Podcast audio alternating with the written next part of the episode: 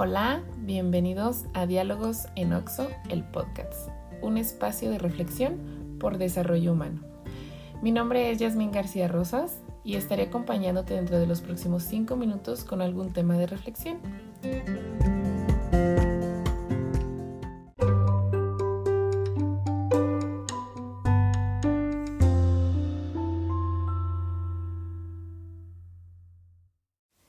El tema del día de hoy es relaciones significativas.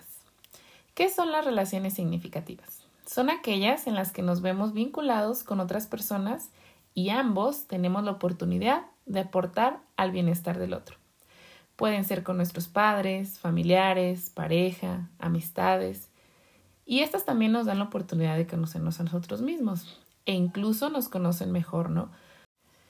Para nosotros poder identificar que tenemos una relación significativa con la otra persona es porque tenemos la capacidad para asumir compromisos con la otra persona y la capacidad de confiar. Si yo cuento con estos dos pilares, significa que tengo una relación significativa con el otro. Hay diferentes tipos de relaciones significativas. Casi siempre nos enfocamos en la pareja, pero en realidad no es así.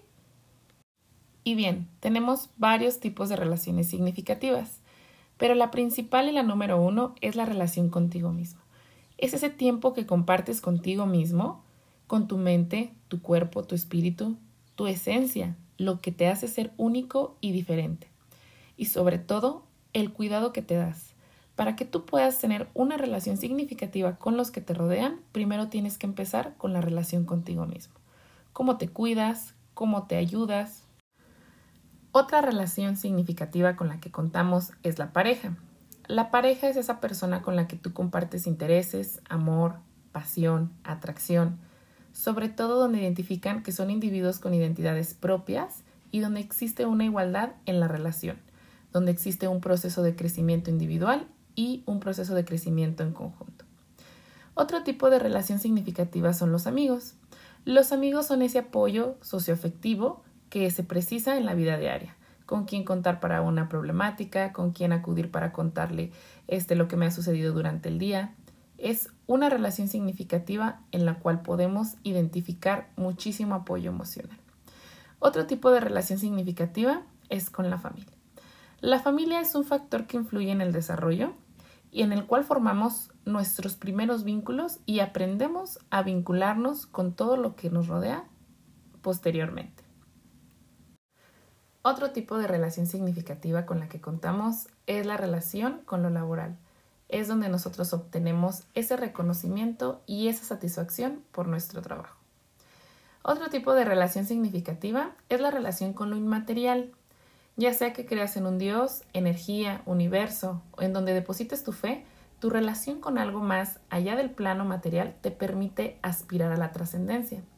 Esta relación puede ayudar para entender mi lugar en el mundo y mi sentido de la vida. Y por último, existe una relación significativa que también es muy importante y es la relación con la naturaleza. Es esa capacidad que tenemos de disfrutar de los espacios abiertos, con las mascotas y con el cuidado de las plantas.